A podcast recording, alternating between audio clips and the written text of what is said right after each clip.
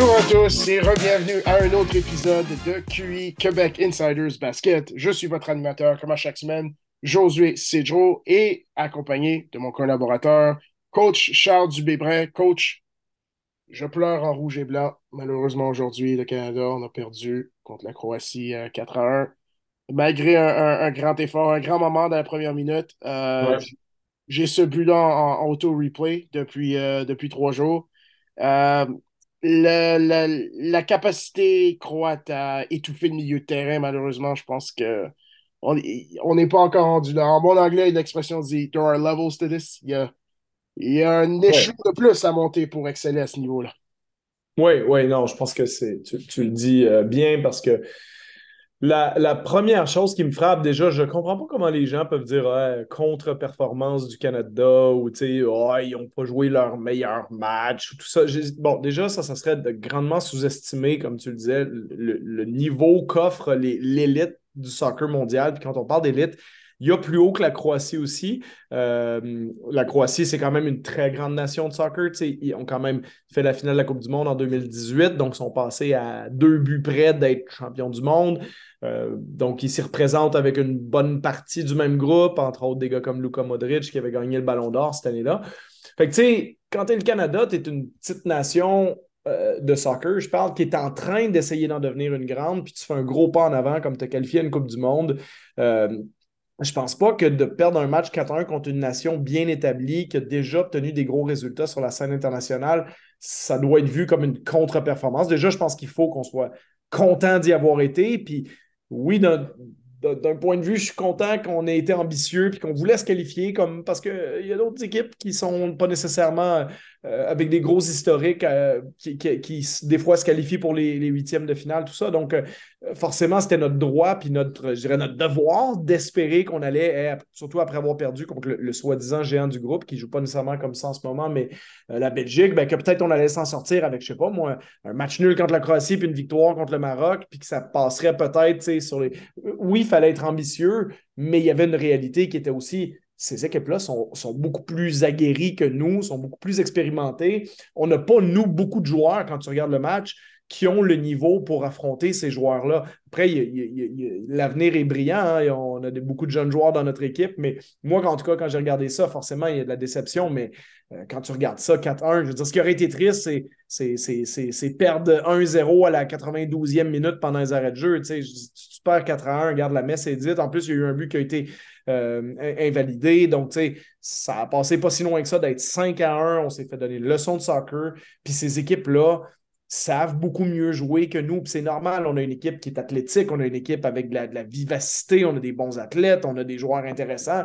Mais je veux dire, en termes de culture football, de culture soccer, quand tu regardes les nations européennes ou, le Brésil ou l'Argentine, ces, ces nations-là qui ont un gros historique, quand tu les regardes jouer, nous, quand je nous regarde, on ne ressemble pas à ça encore. On, on, arrive à mettre du répondant physique, puis on a quelques euh, flashs à gauche puis à droite, mais essentiellement, ces équipes-là, sans être dominantes athlétiquement, savent te dominer, comme tu disais, parce qu'ils étouffent ton milieu de terrain, parce qu'ils savent mieux que toi comment jouer en une demi-seconde, en, une touche à chaque fois. Euh, puis nous, on fait souvent des erreurs. et une meilleure finition. Meilleure finition. Puis nous, on fait des erreurs un peu naïves qui s'accumule à un moment donné, puis tu payes le prix une fois toutes les 20, 30, 40 minutes, puis tu donnes un but. Puis en tout cas, moi, c'est ça que j'ai vu. Donc, j'ai pas vu une contre-performance de l'équipe canadienne. J'ai simplement vu un, euh, euh, une, équipe qui est 41e au monde se frotter pour la première fois à ce niveau-là, une équipe croate. Puis oui, OK, notre match contre la Belgique nous a peut-être trop fait espérer, mais la Belgique en ce moment euh, semble avoir des gros problèmes à l'interne. Donc peut-être qu'on a bénéficié de ça aussi. Mais chapeau à l'équipe canadienne. Moi, je suis extrêmement fier, extrêmement content de ce que j'ai vu. content d'avoir vu le premier but d'Alfonso Davies aussi. puis de, cette disons, ce groupe-là qui laisse euh, croire, à tout le moins, que dans, dans quatre ans, beaucoup de ces joueurs-là vont vieillir, ont pris de la maturation, vont avoir joué aussi probablement dans des plus grands clubs. Euh, je pense, je vois un gars comme Tejan Buchanan qui, qui, est à Bruges en Ligue des Champions. Sais, avec les gens d'action. Ils ont fait du cash, mon gars. Ah, oui, c'est ça. Puis, puis il n'y aura peut-être pas à Bruges si longtemps que ça non plus. Là. Il y a peut-être des, grosses écuries européennes qui vont, qui vont lui passer un coup de fil, puis ça va peut-être être le cas pour certains de nos joueurs. Donc, c'est super intéressant pour le développement du soccer canadien. Donc, euh, euh, tous ceux qui parlent de contre-performance, pour moi, je pense qu'il faut laisser ça de côté. Il faut savoir admettre quand tu es moins bon que l'autre. C'est ça qu'on est en ce moment. Puis il n'y a pas de honte à l'être. J'ai pas de honte à le dire. Euh, puis ces, ces étapes-là, comme tu le dis, there's levels to this. Puis c'est ça peut-être qui nous permettra de nous qualifier pour les huitièmes de finale en 2026 quand la Coupe du Monde sera en Amérique du Nord. Et justement, je pense que pour conclure là-dessus, l'important, c'est de garder les yeux sur la vision à long terme. C'est exposé euh, être, capable de se qualifier pour ce tournoi, c'est un bonus de préparation pour 2026. Parce que 2026, c'est sûr que tu veux avoir une bonne performance à la maison. Et de deux, tu as un avantage incomparable du terrain. Je veux dire, je regardais l'équipe euh, l'équipe d'Arabie Saoudite performer, l'équipe, mais je sais que l'Iran a perdu aujourd'hui contre les États, mais ça l'empêche à travers le, tournoi, euh, eux autres, le Maroc, toutes les équipes avaient un certain avantage par rapport à la proximité. Il y, a, y, a, un extra 10 de vivacité que tu peux pas euh, tu peux pas imiter euh, lorsque tu es euh, beaucoup plus loin et que tes partisans ne peuvent pas être en aussi grand nombre présents au stade. Mais comme tu l'as dit, regarde, des, qualités athlétiques, le désir de vaincre, le manque complet d'intimidation, le manque de complexe mental par rapport à ces équipes-là, c'est super encourageant et puis il faudra bâtir là-dessus pour 2026. Si tu veux faire un parallèle avec le basket, c'est euh, on est un peu euh, les Timberwolves de l'année passée, qui, qui, se qualifient avec le play-in, qui rentrent en séries éliminatoires euh, première fois depuis longtemps. On est tellement excités, tout ça, mais à un moment donné, quand tu arrives, bon, ils ont, ils ont, eu une série intéressante contre Memphis, mais c'est pas parce que tu as fait ça que soudainement, il faut, se dire, ben oui, parce qu'on vient de gagner le play-in, on va gagner le championnat NBA. Tu as, le droit de t'exciter pendant un certain sens, parce que le, un certain temps, pardon, parce qu'il y a l'essence même du sport, c'est l'excitation, c'est de faire vivre des émotions. Donc, on est vraiment content de les avoir vécues ici. Puis, c'est un prémisse à des, plus belles choses encore dans le futur. Ça, je, l'espère et j'en suis, pas mal convaincu. Mais en quelque part, tu ne peux pas t'auto-proclamer soudainement grande nation parce que tu te, tu te qualifies à une Coupe du Monde. Là, moi, quand... Bon, c'est plus drôle que d'autres choses, mais cette histoire-là avec le, le, le, le, coach, la déclaration du coach. Qui dit la Croatie, là, puis ah, c'est ça qui les a motivés tout d'un coup, comme si c'est pas les finalistes de la dernière Coupe du Monde. Tu veux dire, ben, Oui, c'est ça. Puis en même temps, c'est parce que je me disais, on est cute d'un côté, mais c'est comme si, euh, je sais pas moi, tu sais, prends un sport que, que, historiquement on, domine, qui est, qui est, le hockey sur glace. Imagine que tu as une nation, mettons. Euh, la Suisse même, même, pas la, la Suisse sont genre huitième au monde au hockey à peu près. Ils, ils, nous ont déjà d'ailleurs battus aux Jeux Olympiques. L'Estonie. ouais. Non, mais tu sais, le, Mexique, mettons. Là, okay. ben, je nous, on est un pays froid qui vient de se qualifier dans un sport qu'on joue d'habitude. Ah, c'est mon parallèle. C'est mon parallèle. Je fais le parallèle inverse. Imagine, tu sais, je sais pas moi, le, le, Mexique se qualifie pour la Coupe du monde au hockey.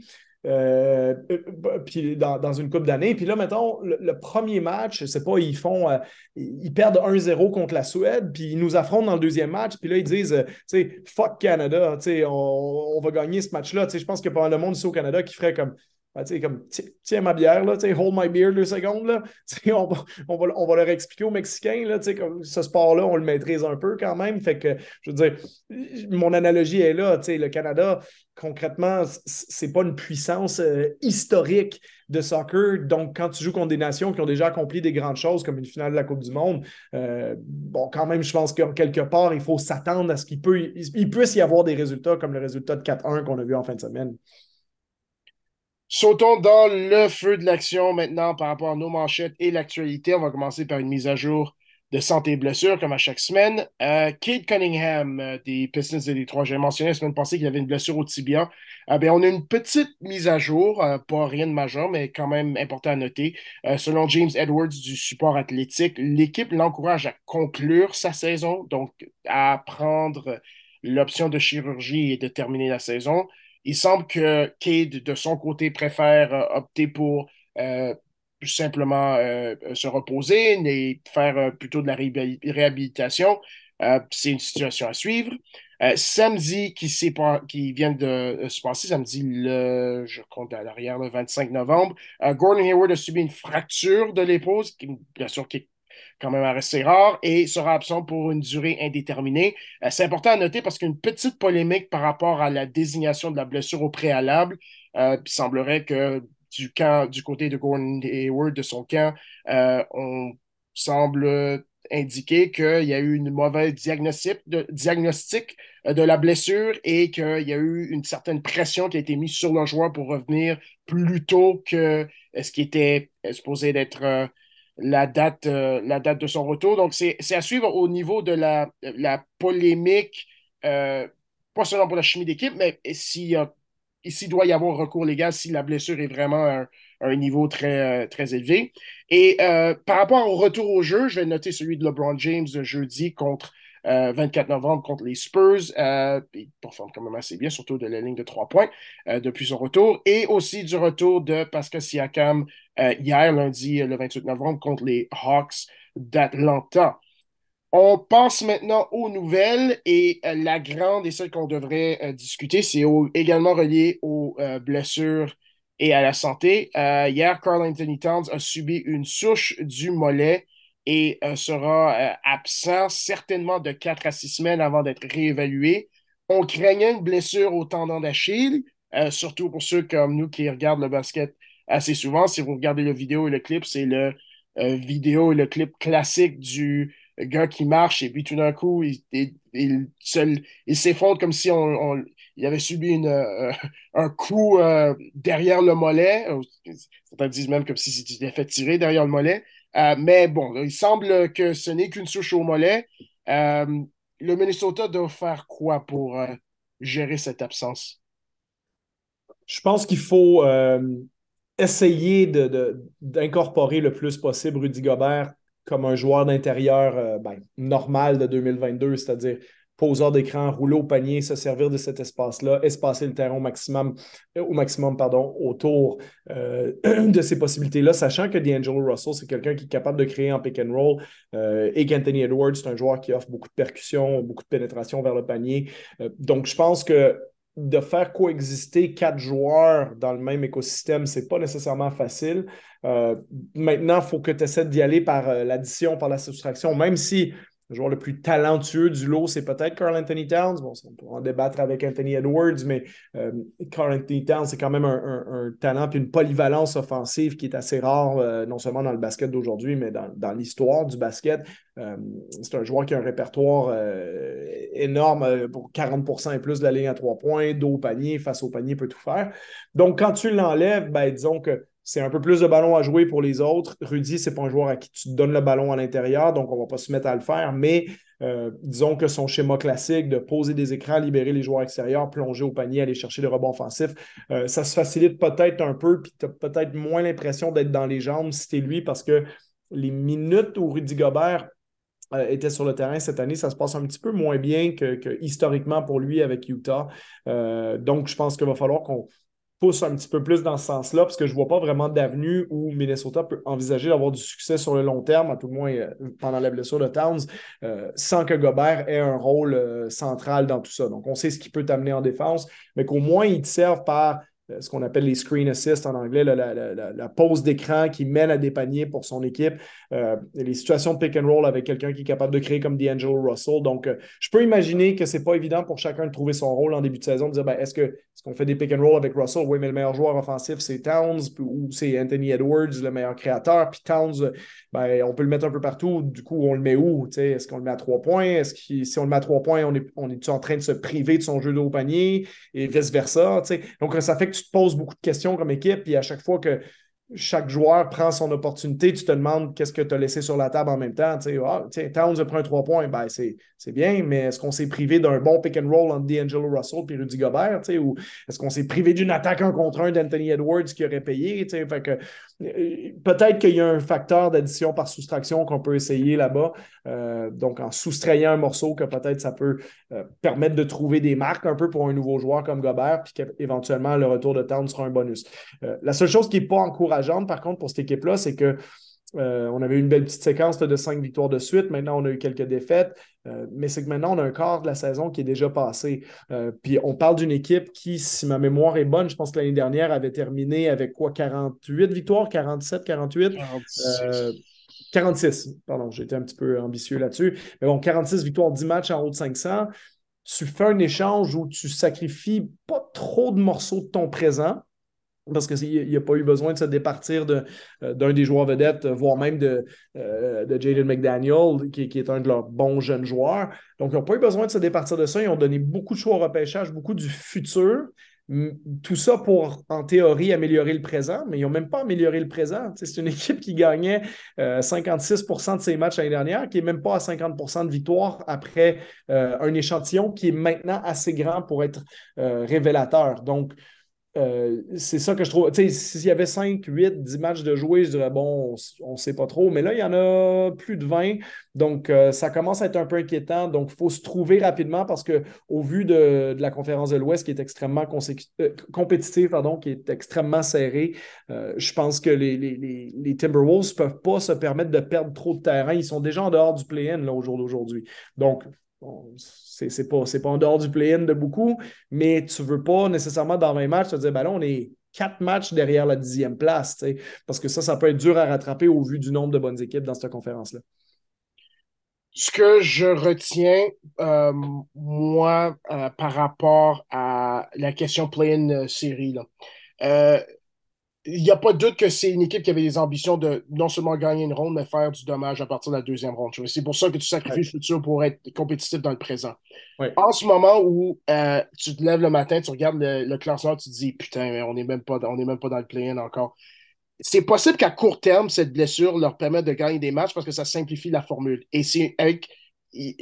Pour surtout les gars, D'Angelo Russell, Anthony Edwards opèrent de façon efficace, efficient historiquement quand c'est simple. Quand les schémas de jeu sont simples, quand les lectures de jeu sont simples.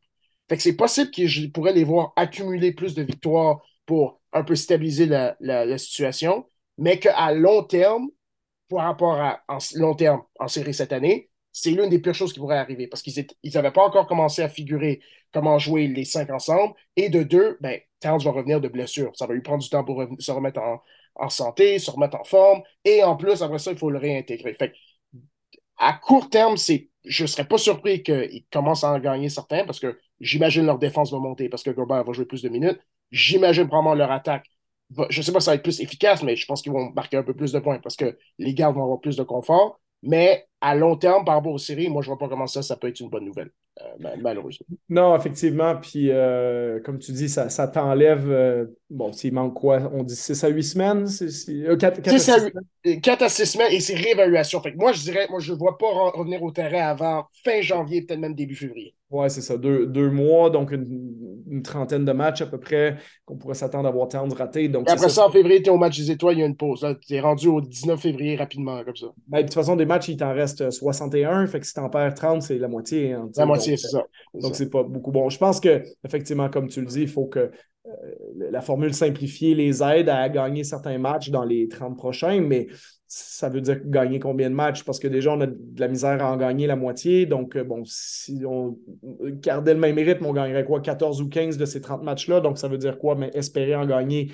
18, tu sais, d'être 18. 18, exact. C'est pas un chiffre magique, 18, sur 30. Ben, tu sais, si tu es à 18-12 plus le, le 10 victoires, 11 défaites actuelles, ça te fait 28-23 après 51 matchs, ça veut dire que tu es 5 matchs en haut de 500 avec une trentaine de matchs à jouer. Euh, tu t'enlignes pour au mieux refaire la saison que tu as fait l'année dernière. Donc, tu n'as pas de progression.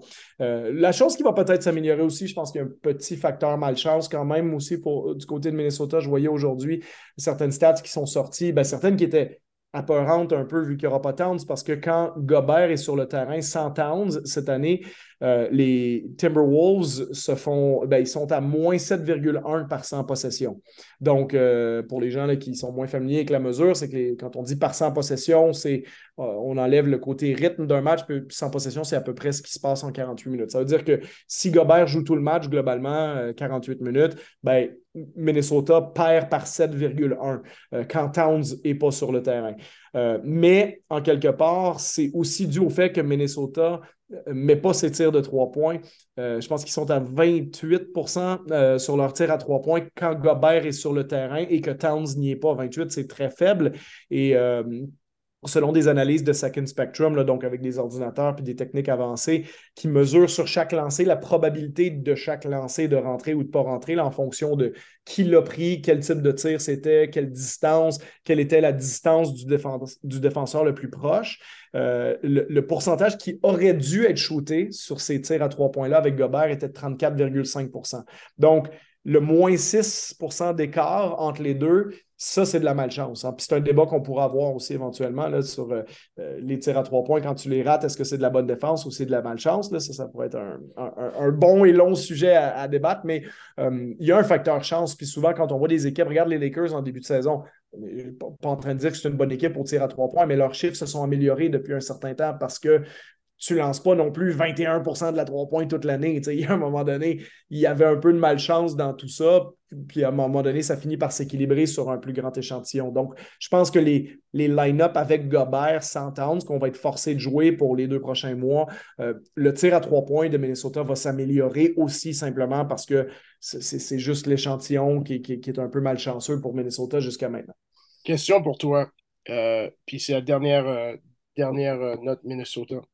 Euh, Jay Crowder, Wolves, mais avec cette blessure-là, t'y penserais-tu? Il te reste quoi à donner? Ben, regarde, sans contrat. moi, je te parle juste en termes d'idées, en termes de on sait que Towns va revenir. Si tu es capable de trouver le salaire, soit que ce soit un, trade exception, que ce soit une compensation en pic, juste conceptuellement, est-ce que est-ce que c'est quelque chose qui ferait du sens d'y penser ou on pense à autre chose? Ben, Jay Crowder, il, a du sens pour n'importe quelle bonne équipe. Euh, il, a suivi les bonnes équipes ou les bonnes équipes le suivent, là, dans un sens ou dans l'autre. c'est vrai, ça. Non, mais tu le regardes, tu l'as vu dans plein d'équipes dans les dernières saisons, puis il a toujours donné un coup de pouce à des équipes qui, ont, qui, sont au moins euh, très compétentes. Là, je ne dis pas que ça gagne des championnats chaque année, mais euh, c'est un bon joueur. Euh, c'est un joueur qui est facile à rentrer dans ton équipe parce qu'il met de l'intensité d'un côté du terrain, puis il met des trois points de l'autre côté. Donc forcément, cette équation-là. Quand, il les met, ces trois points. oui, oui, c'est ça. Mais il, y a eu des moments dans sa carrière où il fait partie de la catégorie de joueurs qui était il était tellement sous-évalué qu'à un moment donné, il en est devenu surévalué. Surévalué, exactement. Euh, Robert Covington faisait un peu partie de cette catégorie de joueurs-là joueur -là, pardon, euh, pendant un bout de temps. Euh, mais tu sais, quand tu regardes le Jay Crowder, bon, l'année dernière, il était à 35% 3 points, c'est pas génial, mais l'année d'avant, il était à 39, tu sais, puis en, prenant 6 3 points par match sur l'équipe qui sera en finale. Donc, c'est quand même un joueur qui te, qui t'apporte de ce côté-là du terrain en, écartant. Puis euh, il est capable aussi, l'année passée, il a fait une très belle saison défensive avec les Suns. Fait que oui, il, t'aide si t'es Minnesota. Euh, après, la question, c'est si t'es Phoenix. Phoenix va sûrement avoir un, peu le gros bout du bâton aussi en, en, pouvant comparer les offres de plusieurs équipes qui vont vouloir le mettre dans leur équipe. Donc, ça va peut-être faire euh, monter l'enchère un petit peu. Puis je ne sais pas si Minnesota a ce qu'il faut pour intéresser les Suns éventuellement. Ah, je regarde ça rapide. Là. En salaire, tu penses probablement à Kyle Anderson, je suis pas sûr qu'il voudrait garder la rotation. Torian Prince, peut-être, mais bon, la valeur sur le marché, c'est médium. Et puis après ça, en termes de draft pick, c'est juste des seconds. Puis je sais pas s'il en reste beaucoup de seconds. je ne sais pas si Phoenix est capable d'avoir un premier choix euh, sur le marché, mais bon, regarde, si, si ça devient une question de deuxième, ben, peut-être c'est l'équipe qui met le plus de deuxième et puis euh, c'est ça. Mais je ne veux pas m'attarder là-dessus. Je veux juste. Ça me passait vers la tête, ça me, tentait de. Il y a un certain nombre de joueurs qui, qui, qui sont pas inintéressants dans cette équipe-là. La question, c'est est-ce que c'est ça qui va être l'offre la plus intéressante que Phoenix va se faire proposer, ça j'en doute. Premier sujet cette semaine et euh, on va en profiter pour grouper nos équipes de la semaine là-dedans. Euh, c'est deux équipes dans la qu'on a fait, on s'est attardé à la conférence de l'Est. Euh, Non, on a commencé dans l'Ouest, on a fini dans l'Est. Euh, cette semaine, on se concentre uniquement dans la conférence de l'Ouest. On va discuter des Suns de Phoenix. fiche de 14 victoires, 6 défaites, premier dans l'association de l'Ouest. On va revenir là-dessus. deuxième meilleure attaque, sixième meilleure défense qui leur donne le deuxième meilleur net rating. Euh, si je t'avais dit ça après le camp d'entraînement et que si tu m'avais dit ça, moi, après les échos de vestiaire, j'entendais déjà depuis le premier jour du camp d'entraînement, c'est sûr que je ne t'aurais pas cru. Et encore plus que ça, la manière dont ils ont l'air quand ils jouent. La, la, le, le en, termes de schéma offensif, schéma défensif, intensité, DeAndre Ayton qui donne des matchs de 29 points, 21 rebonds, 3 blocs, comme euh, vendredi soir dans une grande, dans une grande victoire. Euh, je t'aurais pas cru. Euh, franchement, je t'aurais pas cru. Quand tu regardes cette, cette équipe-là, le premier facteur qui te frappe, toi, c'est quoi? c'est une équipe qui, qui trouve euh, des façons de gagner euh, de manière, à mon avis, assez simple. C'est-à-dire, c'est une équipe qui est à peu près bonne à tout. Euh, quand tu regardes globalement ce qu'ils font, c'est démontré, bien entendu, par, comme tu le disais, deuxième meilleure attaque de la NBA en ce moment, sixième meilleure défense, donc ça veut dire qu'ils sont compétents des deux côtés. Mais quand tu, pousses ta recherche un peu plus loin, tu te rends compte, tu dis ah, ben tiens, son, euh, je sais pas moi, son neuvième au tir à trois points, son neuvième au rebond offensif, son huitième au passes décisives, son dixième aux intersections, son euh, interceptions, son sixième au lancer bloqué, son, euh, dans le top 5 de la NBA au niveau du moins de ballons perdus. Puis tu regardes l'autre côté du terrain, tu dis, OK, ben, comme, il, il force les équipes à lancer que 50 à deux points, c'est un peu mieux que la, moyenne de la NBA, etc., etc. les équipes prennent pas beaucoup de trois points contre eux, ils défendent la ligne à trois points correctement. Donc, il n'y a pas beaucoup de points faibles dans ce qu'ils font collectivement. Puis ça, c'est le signe d'une équipe qui est quand même bien en place depuis un certain temps, même en l'absence de Chris Paul, même en l'absence de Cameron Johnson. On voit qu'il y a certains repères avec euh, euh, le trio Booker, Bridges, puis euh, Ayton. donc, cette équipe-là puis cette équipe-là sait jouer aussi sans Chris Paul parce que Cameron Payne avait quand même un rôle important dans les dernières saisons. Euh, je parlais de Booker euh, à l'instant. Booker joue aussi le meilleur basket de sa carrière. Donc, ça, si on veut une, explication simplifiée aussi, quand tes bons joueurs jouent bien au basket, ça fait que tu gagnes des matchs en général. Écoute, Booker n'est pas loin de 28 points de moyenne en ce moment. C'est une, petite étape de plus par rapport aux joueurs de 25-26 points par match qui étaient sur les dernières saisons. On pourrait dire, ouais, c'est juste un point et demi. Ils sont pas faciles à aller gruger ces points-là de moyenne quand tu commences à être dans ces stratosphères-là. Là. Ça, ça démontre que tu passes un cap, puis son, son, pourcentage, son true shooting percentage, ses pourcentages sont toujours bons. Euh, ça n'a pas diminué. Il est encore à 35% de la ligne à 3 points, alors qu'il y a quand même de la création là-dedans. 52% euh, de la ligne à 2 points, ce qui est très bien pour lui, considérant que beaucoup de ses lancers sont mi-distance, en tout le moins plus dans son cas que dans le cas de, de, de et, pas juste de distance, hein, de, distance dans le mid-range, qui est, il y a le plus de monde, c'est le plus contesté, c'est le tir que l'adversaire veut te donner. Ouais, c'est ça. Puis, puis, puis, dans le cas de Booker, c'est que ses tirs mi-distance, c'est pas tous des tirs de 12 pieds. Là, c'est, ça, c'est ça. Il y, en a, il y en a du 19 pieds là-dedans. Là, fait que, euh, que, globalement, il arrive à lancer, euh, quand tu regardes la ligne au complet, là, 47 du terrain, 52 à 2 points, 35 à 3 points. Euh, il peut-être presque 7 lancers francs par match, qui est plus que ce qu'il faisait par le passé. Je avant d'affirmer que c'est un, c'est un career high, je vais le vérifier. Il a déjà été à 7, mais c'est quand même, l'année passée, c'était 5,3 alors qu'il a été sur la première équipe de d'étoiles à l'NBA. Donc, c'est quand même une amélioration à ce niveau-là aussi. Donc, Booker prend ses responsabilités, euh, épaulé juste, Puis juste, je sais pas pour toi, là, mais quand tu le regardes jouer, là, tu n'as pas comme l'impression que, comme, OK, le jeune joueur, il maîtrise tout. Là. Tu, lui donnes une, tu donnes une question de quiz, le gars, il sait c'est quoi, où, aller chercher la réponse. Oui, offensivement, ça, c'est clair. Après, pour moi, Booker, il va toujours lui manquer le, le petit quelque chose qui ferait de lui l'un des, 8-10 meilleurs joueurs de la NBA. même s'il a été All-NBA First Team l'année passée, moi, je ne le considère pas comme un des 10 meilleurs joueurs de la Ligue. Euh, je pense qu'il manque un, petit quelque chose. Euh, on l'a vu d'ailleurs quand il était en finale de la NBA. Est-ce qu'il peut être le meilleur joueur de l'équipe qui gagne le championnat de la NBA? Je pense que non. Euh, je pense qu'il n'est pas tout à fait Jason Tatum. Il n'est pas tout à fait. Puis c'est facile de le dire maintenant parce que Tatum fait une saison de MVP, mais j'ai envie de te dire, je t'aurais dit la même chose il y a un an ou il y a deux ans. Tatum, pour moi, il, dans le même profil de joueur. Il est, plus grand, il est plus costaud. Euh, plus rapide. Il, est souvent plus explosif. Peut-être pas rapide, mais explosif.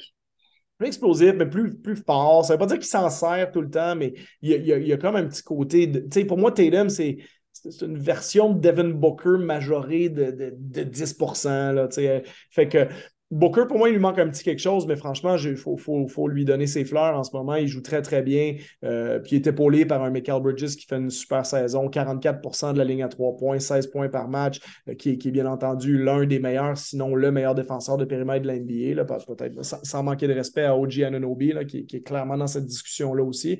Euh, mais voilà, tu sais, Bridges, Booker, c'est des valeurs sûres à l'aile. DeAndre Ayton, qui ne fait pas nécessairement une grosse saison, mais c'est quand même 16 points, 10 rebonds sur lesquels tu peux te fier match après match. Les, euh, derniers 5 matchs, je regarde un peu plus attentivement. Les derniers 5 matchs, il été vraiment, vraiment bon, man. Oui, oui, c'est ça. Fait que, globalement, c'est une équipe qui, a des arguments puis qui sait jouer ensemble. Puis au final, ben, on parle de tout le monde, mais on n'a pas parlé beaucoup d'eux autres à cause justement de ces vibes-là d'été puis de camp d'entraînement. Mais au final, euh, c'est la meilleure fiche de la conférence de l'Est, la troisième meilleure fiche de la NBA c'est des fiches euh, offensives et défensives qui te laissent croire qu'ils méritent leur place là, qu'ils ne vont pas redescendre. Euh, Chris Paul se rapproche d'un retour. Euh, ce qu'on dit, Cameron Johnson, ça va prendre un petit peu plus de temps. Mais je pense que cette équipe-là ne descendra pas. Puis peut-être au jour d'aujourd'hui, il faut les considérer comme les favoris pour conserver leur, première place dans la conférence de l'Ouest qu'ils avaient l'année dernière. en tout cas, c'est une équipe qui qui est intrigante là-dessus parce qu'on les a un peu sorti de la discussion rapidement euh, à cause de la fin de saison de l'année dernière en série contre les Mavericks, mais euh, je pense que les Phoenix, c'est une équipe qui, euh, qui peut surprendre. Je ne les mettrai pas nécessairement en finale de l'NBA au jour d'aujourd'hui, mais écoute, mon, mon choix de pré-saison, c'était les Clippers, puis au vu de la santé de Kawhi Leonard, je ne suis pas sûr que les Clippers vont pouvoir ça. fait comme Kawhi, ça boite. Oui, c'est ça. Fait que si... Si, si, si, Kawhi, si Kawhi ne revient pas en santé, il va falloir que je me trouve une autre équipe en fin de saison. Puis qui sait peut-être que les Suns vont faire partie de cette discussion-là, même si, bon, au jour d'aujourd'hui, ce serait probablement les Warriors que, sur lesquels je serais tenté de miser. Mais bon, euh, on a encore une soixantaine de matchs pour prendre ces décisions-là. C'est leur formule gagnante depuis que Chris Paul est là. tu le regardes jouer, puis c'est, you know, l'attaque va passer par les longs tirs à deux points. Euh, lorsque DeAndre Ayton est agressif et euh, non seulement il met ses écrans, mais après ça, il, en anglais, il dive jusqu'au panier en ligne droite. Euh, il, est toujours dans le haut 70% autour du cercle. Euh, Devin Booker, à chaque année, fait s'améliore de 5%. En offensivement, s'améliore de 5%. Et je dirais même défensivement, compétitionne euh, à chaque année de 5% de mieux, d'année en année. Sans être nécessairement, comme tu l'as dit, sans être le, le, le, joueur des deux côtés du terrain, la force des deux côtés du terrain. Moi, en termes d'effort, tu compares maintenant à deux ans passés, c'est 10% meilleur, puis c'est à chaque année, c'est 5 euh, de plus.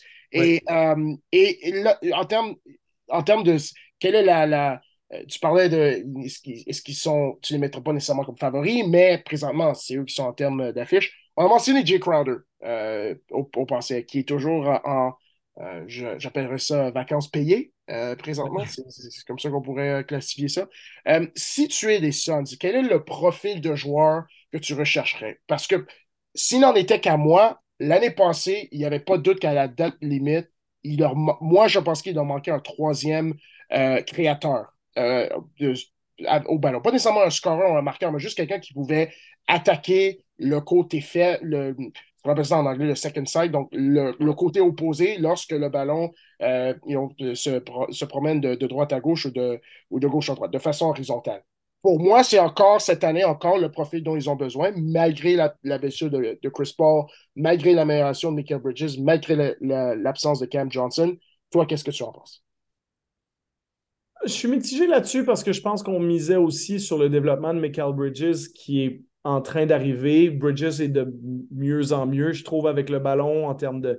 Euh, bon, il a toujours eu cette capacité-là à prendre un, tir de trois points sur réception, d'attaquer un petit close-out, mais je pense qu'il euh, peut éventuellement commencer à passer un cap euh, à ce niveau-là, parce que c'est pas qu'un tireur à trois points. Je pense que Michael Bridges, d'ailleurs, cette année, il prend 8,2 tirs à deux points à 57% de réussite. Euh, c'est d'ailleurs un saut qui est intéressant. Tu je pense à un joueur comme, comme Pascal Siakam, sans vouloir faire un parallèle direct entre eux, mais tu sais, quand euh, quand Kawhi est parti de Toronto et que, Siakam a dû augmenter son pourcentage d'utilisation, euh, ben, le pourcentage à deux points et d'efficacité a grandement diminué, ce qui est souvent normal quand on demande à quelqu'un euh, de, prendre des lancers qu'il ne prenait pas avant. On demande soudainement à un joueur d'avoir du volume. dans le cas de Pascal, c'est comme si on lui disait ben, Tiens, maintenant, on ne veut plus que tu marques 16 points par match, on veut que tu en marques 25 idéalement. Fait utilise le ballon, utilise le ballon, utilise le ballon. Donc, Pascal avait eu une bonne saison cette année-là. Il avait d'ailleurs été All-NBA troisième équipe, mais euh, forcément, il y, a, une petite diminution en termes de, capacité d'efficacité. Donc, on voit un petit peu ça. Michael Bridges, qui, dans ses premières saisons NBA, c'était c'était trois tirs à deux points par match sa saison recrute. C'était moins que ses tirs à trois points. Ça a monté un peu, 4, 4,9, 6,7. Cette année, c'était à 8,2. Euh, mais on voit que le pourcentage à deux points est passé de 63% à 57 Donc, ça, c'est vraiment l'élément qui me fait dire aussi, ben, on, veut faire grandir son rôle, il est en train de le tenter, puis ça, ça se passe quand même globalement bien parce que 57% deux points, c'est plus que la moyenne de la NBA. Euh, combiné en plus à 44 de la, euh, de, la ligne à trois points, ça te donne un true shooting percentage qui est à 63% ce qui est excellent. En plus de sa défense, qui est ben, forcément sa, réputation est là. Donc, donc, et, donc, pour terminer sur ton point, c'est qu'avec ce développement-là de Michael Bridges, on sait que dans les moments importants séries éliminatoires, de toute façon, ça va passer par le trio Chris Paul, Devin Booker, Michael Bridges sur le périmètre. Donc, quelle est la réelle place de ce joueur-là? Ben, c'est sûr, si tu peux rajouter un, autre créateur, un profil Jordan Clarkson ou un gars comme ça qui pourrait scorer des points en sortie de banc, je veux bien. On a déjà un peu Cameron Payne qui le fait, mais euh, je ne sais pas à quel point il faut que ce soit à l'externe qu'on aille chercher ça plutôt que juste poursuivre sur le développement de Michael Bridges. Parce qu'il y, a aussi un moment où Chris Paul, il pourra peut-être plus jouer 36 minutes par match, puis il va peut-être aussi prendre sa retraite à un moment donné. Euh, et il va falloir que Michael Bridges euh, face, pour moi, Michael Bridges, c'est le OG Ananobi de la conférence Ouest. C'est le joueur, il est super en défense, il est capable de mettre des tirs à trois points. On veut augmenter son rôle offensif. Des fois, ça ne se passait pas toujours bien quand il le faisait. Ça va de mieux en mieux. Y a-tu un moment où ces gars-là finissent au match des étoiles? Euh, les gars ont à peu près le même âge. Il a 26 ans, Michael Bridges. Je pense qu'il y a un an de plus que, que OG. Euh, OG, à quel âge maintenant? OG est rendu à 25, j'imagine. Tu, tu, sais pas si euh, ben, Michael Bridges est né en 96, je l'ai devant moi. OG de 97, donc ils ont un an d'écart. Un, c'est un an d'écart, c'est ça, c'est ça.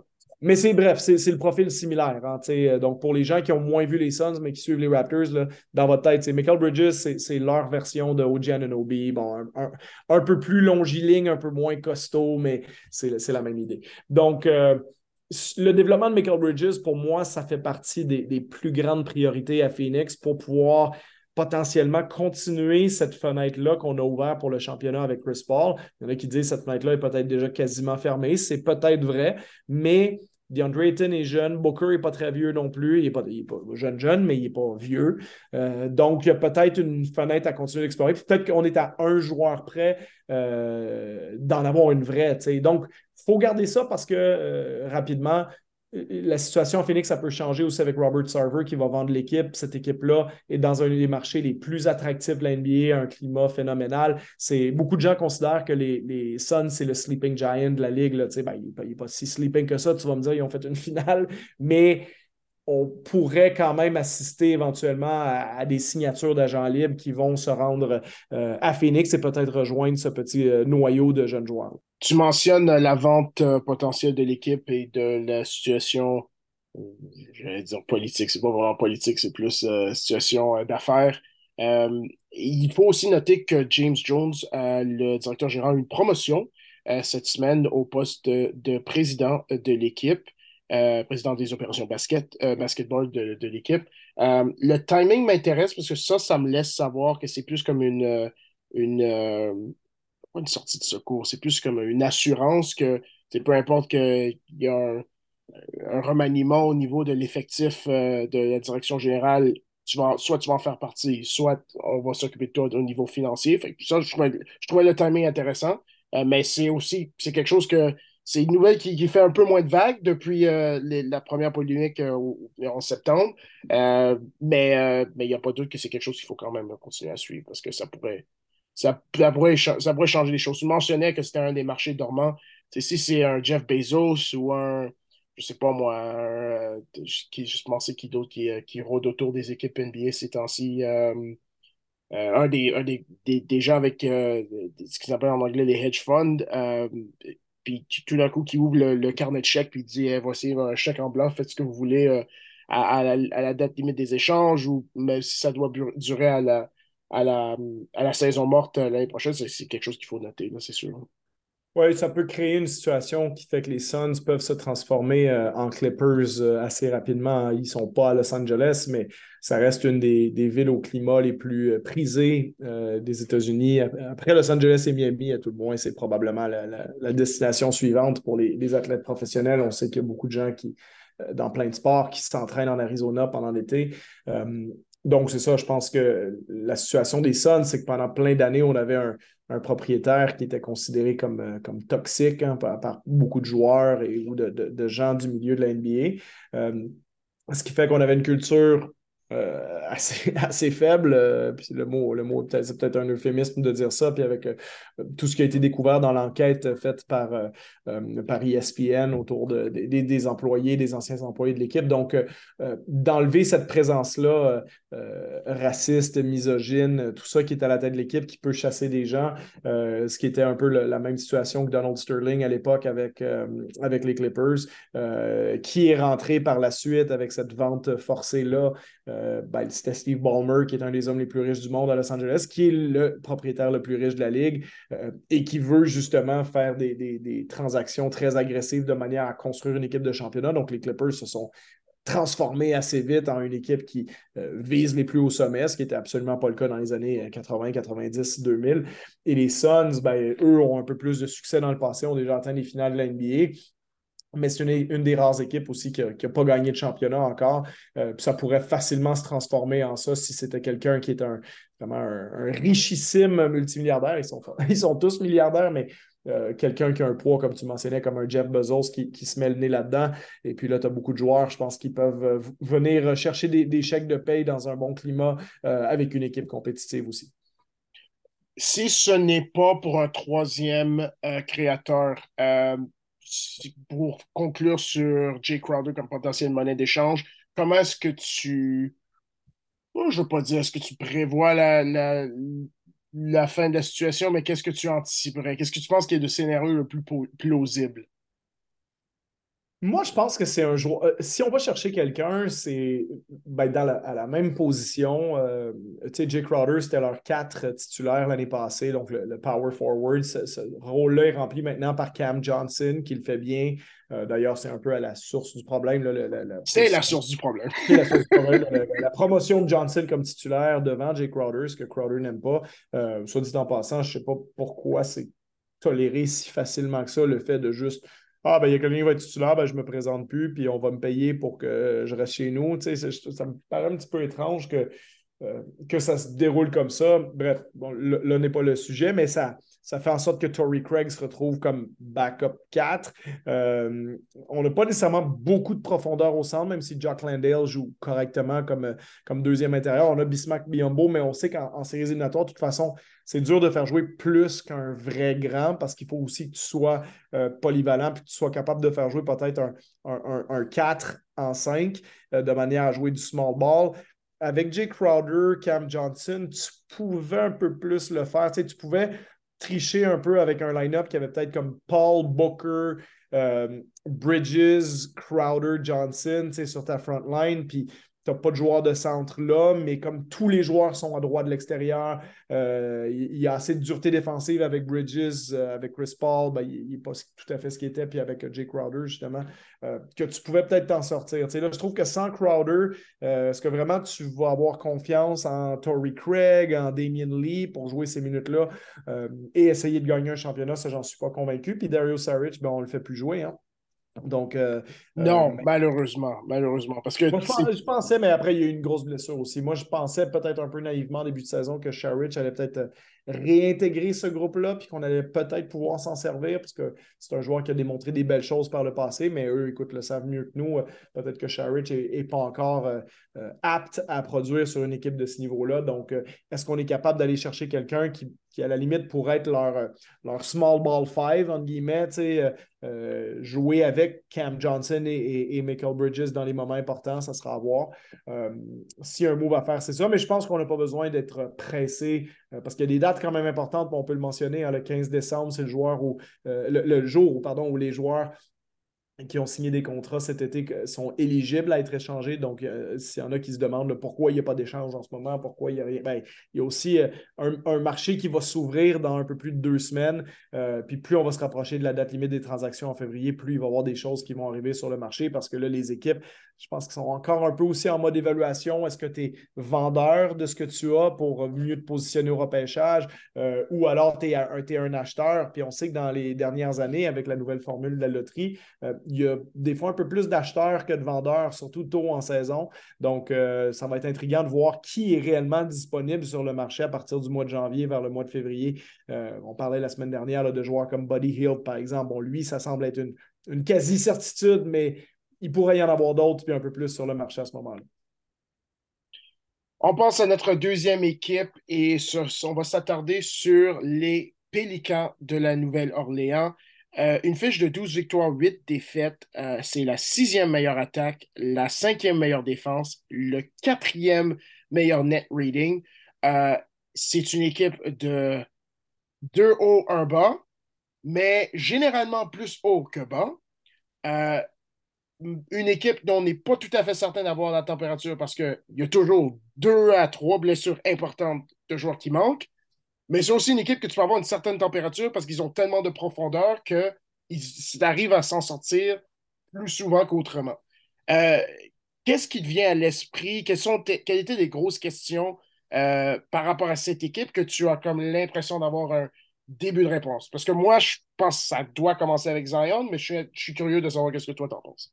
Oui, ça, va concerner Zion, mais disons que je suis content en quelque part euh, que cette équipe-là, qui, qui, est globalement assez sympathique à mes yeux, qui a démontré un beau visage en, en séries éliminatoires l'année dernière, malgré l'absence de Zion. C'est une équipe qui s'est battue fort, qui a, euh, qui a eu euh, une belle synergie d'équipe sur le terrain, qui, qui a vraiment qui a pas lâché prise, lâché prise contre les Suns en première ronde, qui ne s'est pas avoué vaincu malgré l'absence de leur meilleur joueur.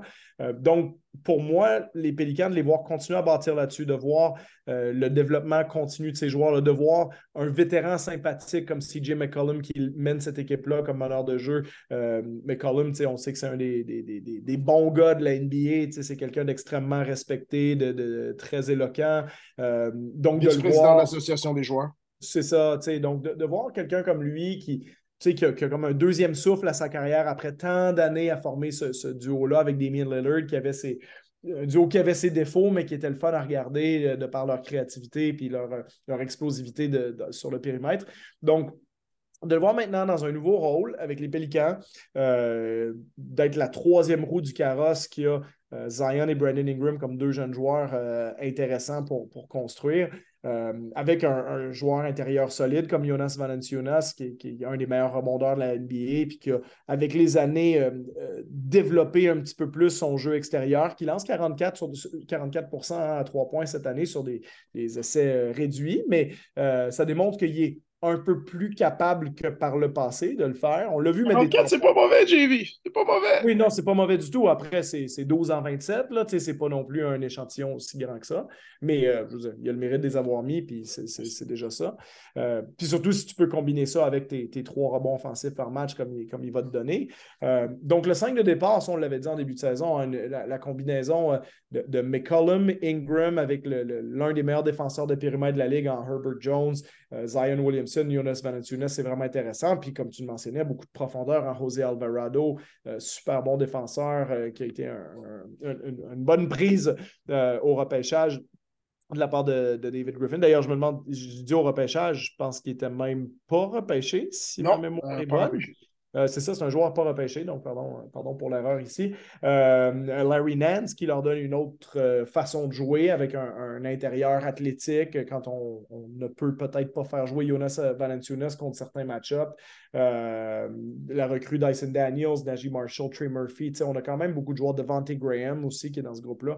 Donc beaucoup de profondeur. Comme tu dis, il y a eu beaucoup de blessures. On ne voit pas toujours ce qu'ils peuvent faire, mais c'est dur. Ben, on parlait des Suns, qui est une autre équipe qui le fait en ce moment, mais c'est dur d'être dans le top 5, top 6 de la NBA et en attaque et en défense. C'est même la meilleure attaque de la Ligue en ce moment, la meilleure équipe de la Ligue, Boston, euh, et pas top 5 des deux côtés du terrain. Hein, Donc, euh, euh, je ne pense pas qu'il faut sous-estimer ce que les Pélicans font, sachant aussi que les Pélicans, ils n'ont pas nécessairement commencé la saison sur les chapeaux de roue. Là, ils étaient, je retourne à leur fiche, 6 victoires, 6 défaites après 12 matchs. Euh, donc, ils, ont, ils jouaient pour 500, mais là, 6-2 à leurs 8 derniers matchs. Euh, victoire contre Golden State, victoire contre Memphis. Ça, ça ressemble un peu au profil d'une équipe que tu ne veux pas affronter en séries éliminatoires. Puis, le bon en avant qu'on parlait, on parlait des Timberwolves un peu plus tôt, le bon en avant qu'on les voyait prendre, euh, ou qu'on, que, eux espéraient prendre à tout le moins, c'est peut-être Nouvelle-Orléans qui est en train de le prendre. Puis, Nouvelle-Orléans, est-ce que c'est si surprenant que ça si cette équipe-là passait une ronde de playoff cette année, qu'au lieu de perdre en première ronde, mettons, ils perdent en deuxième, mettons que c'est là qu'ils sont rendus, euh, avec peut-être des équipes un peu plus établies comme Phoenix, comme peut-être Denver, euh, Golden State. si, mettons, les quatre, c'était Phoenix, Denver, Golden State et Nouvelle-Orléans, est-ce qu'il faut s'en surprendre? Est-ce qu'il faut se surprendre s'ils battent les Grizzlies euh, en séries éliminatoires? Est-ce qu'ils sont vraiment moins bons que les Grizzlies? C'est des questions qu'on peut se poser parce que vite comme ça, on va dire, ben, ouais, c'est vrai, les Grizzlies, ils ont John Morant, puis ils ont Desmond Bain qui joue à un niveau All-Star cette année, puis il y a Jaron Jackson qui est une présence euh, intérieure, puis tout ça. OK, oui, mais je veux dire, entre ça, puis une équipe en santé qui a Zion Williamson, Brandon Ingram, CJ McCollum, Jonas Valanciunas, fait ils sont potentiellement dans cette discussion-là, mais ils ne nous l'ont pas prouvé. Donc, forcément, je pense que tant qu'ils ne l'auront pas prouvé, on va peut-être douter un peu.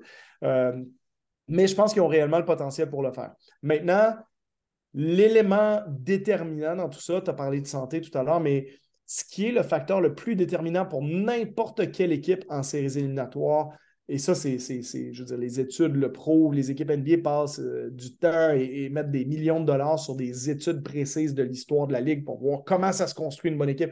Et le facteur qui ressort tout le temps, c'est très simple. C'est qui ton meilleur joueur? Parce que la petite marge des vrais, vrais, vrais meilleurs joueurs de la Ligue. Quand je dis ça, je ne parle pas du 15e meilleur ou du 12e meilleur, mais des 5-6 meilleurs joueurs de la Ligue sur le reste de la Ligue.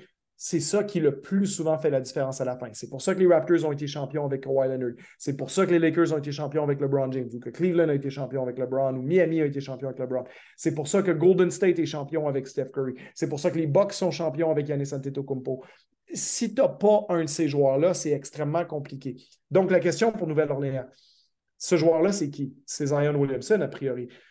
Est-ce que Zion Williamson peut gagner des duels de série contre Nikola Jokic, contre euh, John Morant? Là, je ne parle pas de match-up, euh, genre il défend sur lui, mais je parle le, le, duel de tête d'affiche. Est-ce qu'il peut battre Jokic? Est-ce qu'il peut battre. Est-ce qu'il peut être le meilleur joueur dans cette série contre ces gars-là? Exactement. Est-ce qu'il peut être le meilleur joueur de la série contre Devin Booker? Est-ce qu'il peut être le meilleur joueur de la série contre Steph Curry? Euh, donc, c'est ça la vraie question pour Nouvelle-Orléans. Parce que s'ils perdent la série, c'est probablement pas parce que l'équipe en face avait plus de profondeur, avait plus. Puis cette équipe-là, par le passé, on doutait de leur défense. Hein. C'était ça le, le, point faible de ce groupe-là.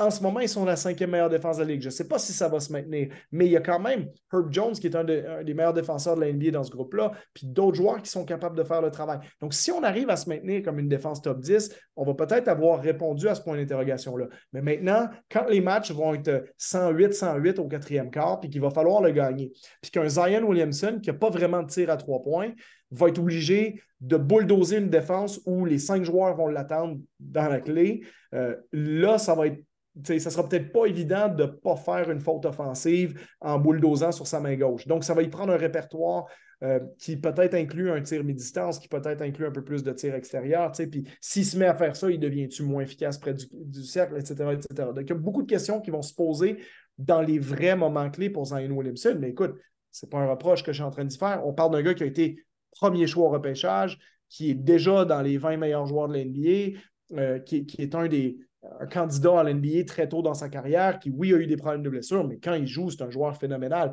Ben, les joueurs phénoménaux, c'est sur ces barèmes-là qu'on les mesure aussi. Donc, le vrai barème, la vraie mesure pour les Pélicans, c'est le niveau de Zion Williamson, premièrement sa disponibilité, mais quel niveau il peut démontrer en séries éliminatoires et jusqu'où il peut traîner cette équipe-là, parce que sans lui, je pense que cette équipe-là est encore bonne, mais redevient beaucoup plus peut-être euh, quelque part comme la sixième, septième, huitième, neuvième meilleure équipe de l'Ouest. Mais les grandes ambitions qu'on pourrait avoir à court, moyen, long terme à la Nouvelle-Orléans, c'est une équipe menée par Zion Williamson qui devient tranquillement un candidat MVP. Il n'est pas là aujourd'hui.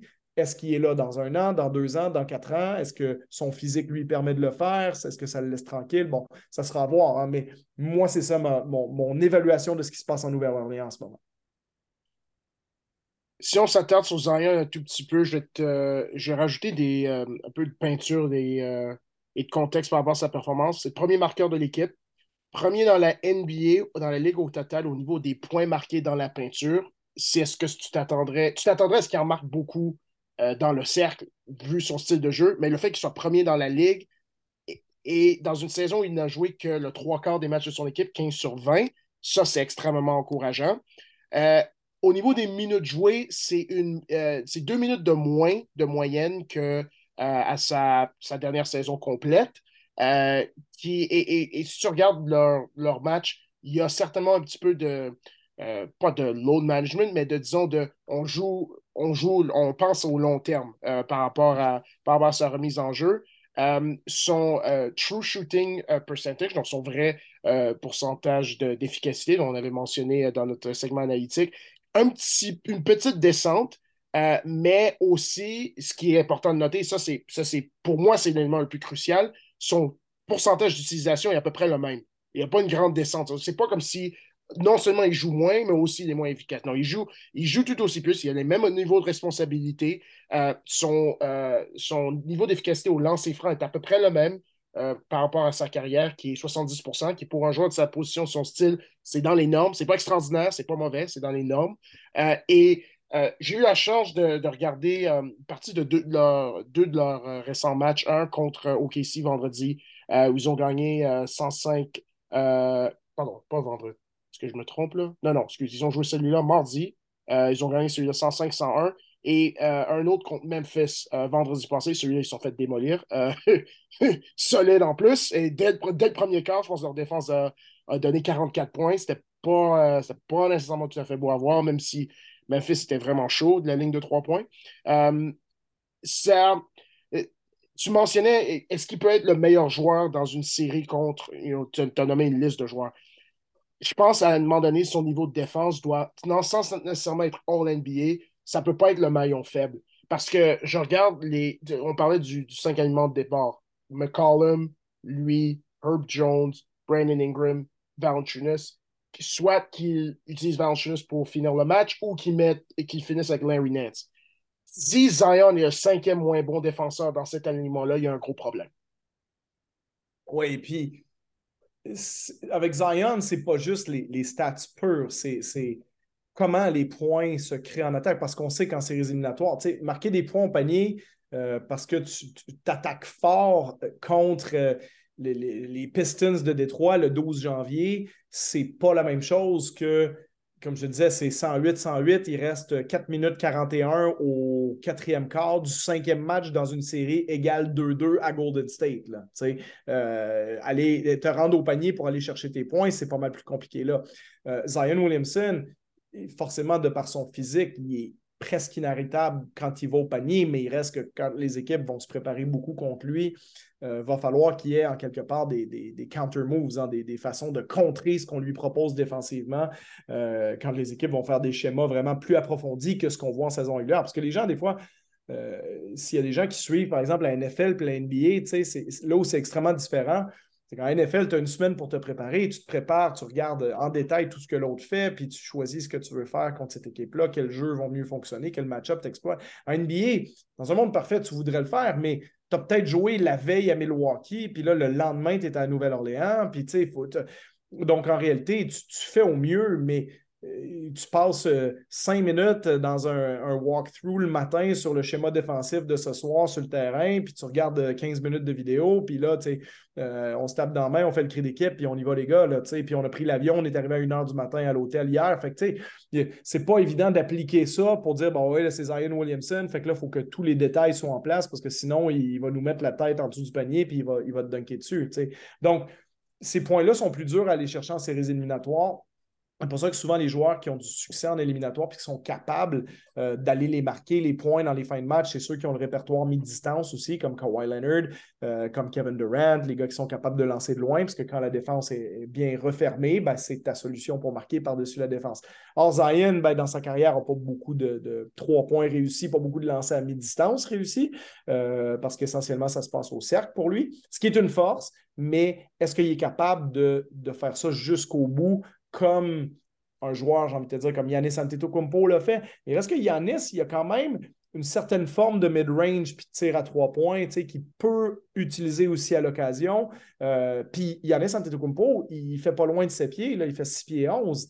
Donc, Zion, c'est sûr qu'il y a une force physique qui peut-être s'apparente en termes de de, freakness, si, tu me permets l'anglicisme, à, ce que Yanis est d'une certaine façon. Euh, Zion, c'est juste différent, c'est par la, pure force puis la, grosseur de son corps. Euh, mais il reste que c'est quand même plus facile en termes de, contestation au, cercle de contester un Zion qu'un, surtout si tu refermes bien, euh, qu'un Yanis. Puis Yanis, il y a le spin move qui peut aller dans les deux sens. Zion, essentiellement, c'est bulldozer à gauche. Puis moi, je vais terminer le point sur Zion là-dessus quand tu creuses un peu ses statistiques, parce que Zion, il fait essentiellement une moins bonne saison qu'il y a deux ans. Hein. Il y a deux ans, c'était vraiment phénoménal, ça avait sauté aux yeux de tout le monde. C'est encore très bon, c'est le niveau All-Star ce qu'il produit, mais c'est pas tout à fait ce que ça a déjà été. Et quand tu creuses, tu te dis pourquoi ces pourcentages ont diminué, parce qu'il n'y a, pas le même pourcentage euh, incroyable à deux points qu'il y avait, il était à 62% hein, il y a deux ans. Là, il est à 58. Pourquoi il est à 58 au lieu de 62? Parce que c'est un joueur qui était à 27 points par match, qui est maintenant à 22. Donc, c'est quand même 5 points par match de moins, comme tu disais, avec pas beaucoup d'utilisation, de pourcentage d'utilisation de moins qu'à l'époque. Puis, tu le vois quand tu regardes d'où il prend ses tirs. Quand il est rentré dans la NBA, sa première saison, 74% de ses lancers, donc le trois quarts, étaient pris à moins de trois pieds du panier. Ce chiffre-là était encore à 70% sur sa, sa super saison qu'il a fait il y a deux ans. Cette année, ce chiffre-là n'est plus à 70% est à 56% Donc, c'est une énorme diminution. Donc, il est passé d'un gars que trois lancers sur quatre se prenaient en dedans de trois pieds du cercle. Maintenant, c'est rendu presque juste un lancer sur deux. Et pendant ce temps-là, ce qui a augmenté beaucoup, il prend exactement le même taux de tir à trois points, c'est-à-dire que c'est juste 4% de ses tirs qui sont des tirs à trois points euh, tentés. Euh, donc ça, ça n'a pas bougé. Mais ce qui a augmenté, donc la balance est où? Ben, c'est lancé de 3 à 10 pieds, donc dans la zone un peu plus difficile, la zone de range? C'est ça. Cette année, c'est 32% de ses lancers. C'est le tiers de ses tirs. Donc, ça, c'était 25 avant. Et c'est l'essentiel, donc, de, de, ce qui s'est transposé de tir au cercle. C'est aussi une façon de constater que la NBA commence à mieux le connaître. C'est peut-être lui aussi qui tente certaines choses quand tu regardes les matchs, mais au final, ce joueur-là n'a pas le même impact offensif que celui d'il y a deux ans. Donc, c'est un jeune joueur, il a le temps de progresser. Il a, écoute, il a joué exactement 100 matchs dans l'NBA. Il est rendu à pile 100. C'est rien 100 matchs dans l'NBA. Il va progresser, Zion. Mais cette petite différence-là, il y a peut-être des gens qui nous écoutent et disent ben, ces deux freaks-là qui analysent les chiffres. Ben, oui, mais c'est d'essayer de percevoir est-ce que quand ils vont jouer contre Golden State en séries éliminatoires, par exemple, ils vont-tu finir à moins 4 ou à plus 4? Bien, ça, c'est des facteurs décisifs. Puis euh, ça va se jouer à pas grand-chose. Hein. De toute façon, ces équipes-là sont bonnes. Donc, est-ce que c'est Golden State qui va avoir l'avantage? Est-ce que c'est Denver qui va avoir l'avantage? Est-ce que c'est Phoenix? Est-ce que c'est. Si c'est pour être Nouvelle-Orléans, ça va passer par Zion. Et si Zion n'est pas capable de répondre à l'appel, ben, on va être obligé de mettre la balle dans les, mains de Brandon Ingram en fin de match ou de CJ McCollum. Euh, parce que Ingram a des capacités de création du périmètre. Puis si Zion se retrouve en, situation problématique, ben peut-être que ça passera par Brandon. Maintenant, je ne suis pas sûr que Ingram peut amener son équipe jusqu'en finale de conférence ou en finale NBA. Mais ça reste un processus qui est jeune à la Nouvelle-Orléans, donc on ne va peut-être pas être trop sévère avec eux pour tout de suite. Mais comme tu le disais, on peut peut-être être ambitieux à nouvelle de passer une ronde de série cette année. Je pense que c'est faisable, mais ça va peut-être dépendre du match-up et ça va dépendre de ce que Zion nous démontre pendant les 60 prochains matchs. Il n'y a pas de doute que euh, Herb Jones va faire partie de l'alignement euh, pour finir le match à cause de ses euh, capacités, de ses responsabilités défensives. il n'y a aussi pas de doute que l'adversaire va s'assurer que l'homme qui garde et qui défend Herb Jones a deux pieds dans la peinture avec un œil sur Zion. Ça veut dire que techniquement, peu importe où est-ce que Zion est, il y, a, deux gars qui défendent. Parce que on va, en défensivement, l'adversaire va dire Herb Jones, tu vas nous battre. Prouve-nous que tu es capable de nous battre. Et jusqu'à preuve du contraire, le gars qui te défend va avoir deux pieds dans la peinture. Donc, pour ton point, un, Zion, en termes de déchiffrer les coordonnées du terrain, euh, il, il, y a il n'y a pas de progression à faire. Il n'y a que 100 matchs NBA. Ça va venir avec l'expérience, avec le temps. Et de deux, moi, la statistique que tu disais par rapport à son flow de range, et ça, ça, ça match ce que je voyais quand je les regardais, il est encore en train de retrouver son rythme. Il y a, il y a, il y a, un 5 à 10 à 15 à 20% d'explosivité qui n'est pas tout à fait là. Le zip, que hmm. quand il attrapait le ballon, puis qu'il disait immédiatement je vais au panier, puis qu'il t'a déjà battu par le temps que tu réalises qu'est-ce qu'il est en train de faire, il ne l'a pas encore tout à fait récupéré de sa blessure, euh, le, temps je sais, on va dire blessure, bon, sans, s'attarder à la polémique. Euh, mais regarde, de un, beaucoup de jeunes joueurs. Euh, on a, mentionné Alvarado, la peste par excellence. Le, le, nouveau Patrick Beverly sans toutes les, toutes les extra, extra, extra. Trey Murphy, excellent lanceur à 30 points, beaucoup de longue, beaucoup de, j'allais dire longitude, comme si c'était une coordonnée, parce que les bras sont, les bras sont tellement longs. beaucoup de longueur. Beaucoup de longueur, c'est ça, beaucoup de longueur. Dyson Daniels, que sans nécessairement qu'il pop, euh, je trouve qu'il a des bonnes qualités, des bonnes euh, aptitudes euh, défensives, une bonne tête. C'est un connecteur, si on veut, sur le, terrain qui s'assure que le, ballon continue de, bouger. Fait il faut continuer de regarder, de regarder cette équipe progresser et je pense que pour la première moitié de saison, c'est pas nécessairement la, pire des choses, qui a tellement de, si on veut, in and out et de, de, de changements d'alignement de départ et aussi de, rotation, parce que là, ça veut dire que souvent, tu as des joueurs de troisième équipe qui deviennent joueurs, euh, joueurs de remplaçants, un joueur de remplaçant qui devient joueur titulaire. Euh, mais par rapport à ça, après, il n'empêche que il n'empêche que ça commence avec Zion et Brandon Ingram, on n'a pas, pas parlé beaucoup, beaucoup, mais beaucoup de blessures euh, ici et là pour, pour Ingram depuis le début de la saison, qui n'est pas nécessairement euh, quelque chose qui est nouveau. C'est un joueur qui a un certain historique de, de blessures, mais euh, si ça peut stabiliser en deuxième moitié de saison et qu'on euh, on utilise le, le coffre-fort de, de, draft pick, peut-être, je ne sais pas le coffre complet, mais que ce soit un ou deux pour faire une. pour améliorer un, aspect de l'équipe, pour un, un, run, comme tu as dit, pour essayer de gagner une ronde, là, ça peut devenir quelque chose d'intéressant. Oui, puis on peut se permettre d'être patient parce que, bon, pour moi, Brandon Ingram, il est ce qu'il est. Il a 25 ans. Je ne pense pas qu'il y a comme un autre cap à passer. Il peut y avoir des moments où on le voit un peu plus, comme l'année où il avait fait le match des étoiles. Euh, on avait un peu plus besoin de lui aussi à ce niveau-là cette année-là. Maintenant, quand il y a Zion, il y a CJ autour de lui, ben c'est, c'est dur de marquer 25-26 points par match pour lui. Ça va plus être un joueur à 20-22 qui va osciller dans ces eaux-là. Euh, puis, globalement, le joueur qu'on voit qui est très adroit à trois points cette année en 47% de la ligne depuis le début de la saison. Euh, regarde, Brennan Ingram, il a une création, il a de la taille, il peut tirer à mi-distance, il peut débloquer des situations de fin de possession, il marque de loin, euh, il peut aller jusqu'au panier à l'occasion, c'est un bel athlète. Donc, tu sais, il y a on sait ce qu'on a, je pense, en Brandon Ingram, mais le, vrai facteur, comme on le mentionnait, c'est Zion. Et on a peut-être besoin d'un peu de temps. Et on sait qu'il y a certains choix au repêchage. ils ont le choix des Lakers cette année. Hein, il, y a la possibilité qu'on qu swap, qu'on échange le, choix des, Lakers contre le, nôtre suite à l'échange d'Anthony Davis. Donc, euh, en fonction de la performance des Lakers, ça pourrait se transformer en un choix assez haut qui peut être un joueur intéressant qu'on va rajouter au groupe. Et comme si Jim McCollum Jonas Valanciunas, euh, voire même Larry Nance. Ça, c'est des joueurs de 30 ans. on n'a pas que des joueurs alignés sur un, timeline, une ligne de temps qui est similaire. Hein, donc, ça, ça va être un peu, euh, pas, je dirais peut-être pas problématique, mais ça va être le casse-tête pour David Griffin là-bas qui construit l'équipe, de se dire ben, comment on, parce que peut-être que ça va prendre deux ou trois ans. Est-ce que Zion, par exemple, si on passe une ronde, éventuellement on en passe deux. Euh, mettons qu'éventuellement les prochains Mavericks de Dallas qui sont allés en finale de conférence de manière un peu surprise l'an dernier. L'année d'avant, c'était les Hawks. Imagine que c'est les Pélicans.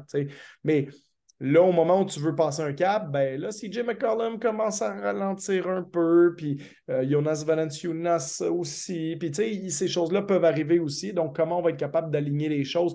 Potentiellement qu'on peut faire un échange de consolidation. Comme tu mentionnais, il y a beaucoup de choix repêchage euh, du côté de la Nouvelle-Orléans qu'on a accumulé, donc on peut en mettre aussi. Mais je ne pense pas qu'on en est là aujourd'hui. Il faut encore apprendre à apprivoiser l'équipe qu'on a, sachant qu'on a fait des bons choix au repêchage. Euh, Herb Jones en est un. Euh, Alvarado, qui n'est pas un choix repêchage, mais qui est l'équivalent d'eux. Donc, on a greffé des jeunes pièces intéressantes à d'autres morceaux intéressants, en l'occurrence les, les, Zion et les Ingram et compagnie. On a fait des bons échanges aussi pour obtenir Steven Adams, qu'on a remplacé par Jonas Valanciunas. Euh, donc, il y a plein de belles choses qui ont été faites là-bas, mais il faut laisser euh, mûrir le fruit un petit peu avant de voir qu'est-ce qu'on a réellement besoin de faire, qu'est-ce qu'on a besoin. Est-ce que Zion, dans les moments importants, on se rend compte que, en fait, il faut que ça soit notre joueur de centre? C'est là peut-être qu'il est le plus. Mais il y a peut-être des moments où c'est quand il est ton meneur de jeu qui est problématique parce qu'il est tellement costaud. Mais il y a peut-être des moments qu'il faut qu'il soit ton joueur de centre. Puis si c'est ça, ben, si c'est ton centre, peut-être que ton 4, ça devient Brendan Ingram, puis que là, tu as besoin de plus de création sur le périmètre, donc on se rend compte qu'il hein, il en manquerait peut-être un là-bas. Mais sauf que si Zion, tu te dis, ben non, en fait, on a eu du succès, euh, on pose des problèmes de match-up aux autres équipes si on le fait jouer meneur de jeu, ben comment on, on complémente ça sur le front line après ou comment on met les bons shooters autour de lui. Donc, euh, on n'a pas encore la réponse à ces questions-là à la Nouvelle-Orléans. On est encore tôt dans le processus, mais c'est vraiment une équipe qui est intrigante à suivre cette année parce que c'est pas rien après 20 matchs d'être dans le top 6 et en attaque et en défense de. Ça, ça démontre que ce qui t'est arrivé jusqu'à maintenant, ce n'est pas de la chance. Et comme tu le mentionnais, il y a eu certaines blessures, il y a eu des joueurs qui ont manqué des matchs. Et malgré tout ça, on se retrouve euh, pas, tout à fait au sommet, mais pas très loin du sommet de la conférence de l'Ouest. Euh, donc, quand même, garder un œil sur eux dans les prochains, euh, prochains deux ou trois mois. Pour notre deuxième sujet cette semaine, on va continuer notre discussion sur les statistiques analytiques et autrement appelées stats avancées. On va s'attarder rapidement aux aliments et au net rating euh, de certains aliments. Donc, euh, ça peut être un aliment de, deux joueurs, de trois combinaisons de deux joueurs, aliment trois joueurs, quatre joueurs, cinq joueurs. Euh, grâce à NBA.com, grâce à Basketball Reference, on est capable d'avoir des statistiques par rapport à l'efficacité l'efficience d'une combinaison de joueurs. Donc, par exemple, je peux regarder que les Mavericks de Dallas ont un aliment à cinq joueurs euh, composé de Luka Doncic, Spencer Dinwiddie, euh, Dorian Finney-Smith, Maxi Kleba et, euh, et c'est ici? Maxi Kleba et Dwight Powell, qui est leur meilleur aliment d'efficace à plus 13 dans un certain nombre de minutes.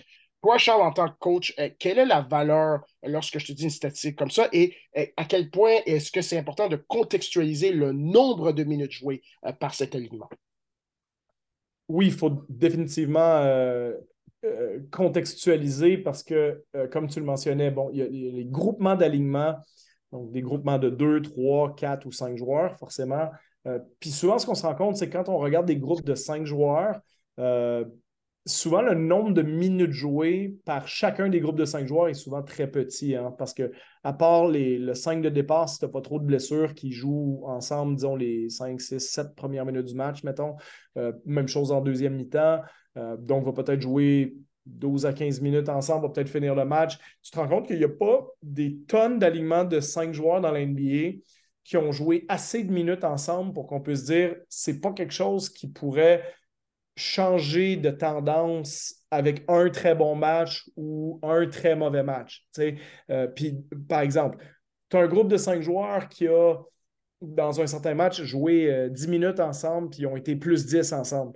Donc, ça te laisse croire qu'ils ont été très bons. Tu le regardes statistiquement. Maintenant, ils font le match suivant, puis au lieu de faire plus 10, ils font moins 6. Donc là, soudainement, ils deviennent relativement moyens. Puis ton niveau de confort d'entraîneur avec ce groupe-là plutôt qu'un autre groupe.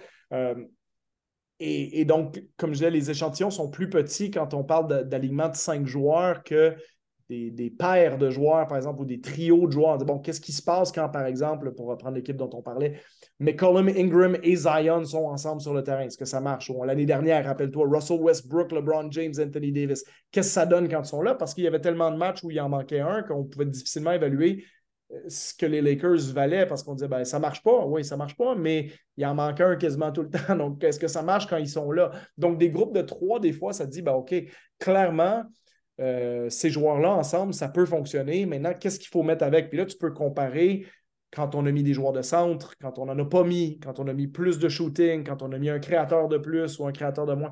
Donc là, tu peux faire des comparaisons et essayer de te dire, ben oui, on pense que ces indicateurs-là sont réels. Donc, le jugement des coachs, et des, états-majors des équipes est très important là-dedans pour pas nécessairement toujours prendre ces statistiques-là pour du cash, parce que sinon, on dire les ordinateurs pourraient créer et coacher les équipes. Euh, mais encore une fois, de faire jouer certains effectifs, des fois, ça qui sont supposés être bons, ça les ramènerait à la moyenne ou des effectifs qui sont faibles, peut-être ça les rapprocherait de la moyenne aussi. Donc, faut avoir du jugement derrière tous ces chiffres-là qu'on voit, mais ça peut être utile euh, pour des fois détecter certaines combinaisons qui, euh, ou, pour valider certaines impressions qu'on a. Puis moi, souvent, les statistiques analytiques, je les utilise pour ça. Ce n'est pas nécessairement que je veux que les statistiques analytiques me disent quoi faire, c'est que je veux qu'elles me disent si je crois voir quelque chose que je pense qui est vrai, qu'est-ce que les analytiques disent? Et est-ce que les, si les analytiques confirment ce que je pense, je me dis, bon, ben, concrètement, je ne suis pas fou. Et, et si les analytiques disent complètement autrement, je vais dire, ben, je vais peut-être regarder un peu mieux, peut-être que j'ai omis de voir certaines choses et après, je prendrai ma décision. Mais c'est un indicatif de plus. Euh, donc, les line-up, si tu as l'impression que ce groupe-là, c'est ton meilleur groupe pour démarrer ou pour finir un match, ben, est-ce que les chiffres vont dans ce sens-là? Ou les chiffres ne vont pas. Puis est-ce qu'il y a des, des, pommes pourries dans le panier? Est-ce qu'il y en a qui pourrissent plusieurs line-up? Ou l'inverse, des joueurs qui bonifient plusieurs line-up, même si des fois leurs stats avancés euh, ou leurs stats euh, purs, leur nombre, de points par match, etc., euh, ne le démontrent pas tant que ça? Moi, ce que, un de mes préférés, c'est lorsque tu veux mesurer à quel point est-ce que ton équipe est bonne en termes de est-ce que le ballon bouge? Est-ce qu'il y a du pop dans ton attaque? OK, quand ce joueur est là, non seulement on, marque plus de points que l'adversaire, mais notre taux d'assist monte, notre taux de rebond, notre taux de, rapidité de possession monte, et en plus, en plus de ça, notre efficacité monte. Ah, ben, dis donc, regardons ça. Ah, puis ça arrive pas juste sur ce line-up, mais sur tous ces line-up-là. Ah, ces deux joueurs, quand ils sont ensemble, j'ai comme l'impression qu'on a plus d'espace sur le terrain. Est-ce qu'on a plus d'espace sur le terrain? Oui. C'est là qu'on shoot le plus de trois points. Fait on, répète toujours indicateur de performance, indicateur de performance par rapport aux statistiques avancées. Ça, c'est un exemple euh, pur et simple que tu viens d'expliquer. Oui, exactement, c'est ça. Je pense que c'est la façon qu'il faut l'utiliser pour voir euh, quelle tendance se dégage de ces, ces chiffres-là. Ceci conclut cet autre épisode de QI Basket. Abonnez-vous à notre podcast sur Spotify et iTunes et laissez-nous vos commentaires et vos questions. Nous en sommes très reconnaissants. On remet ça à la semaine prochaine pour un autre épisode de QI Basket.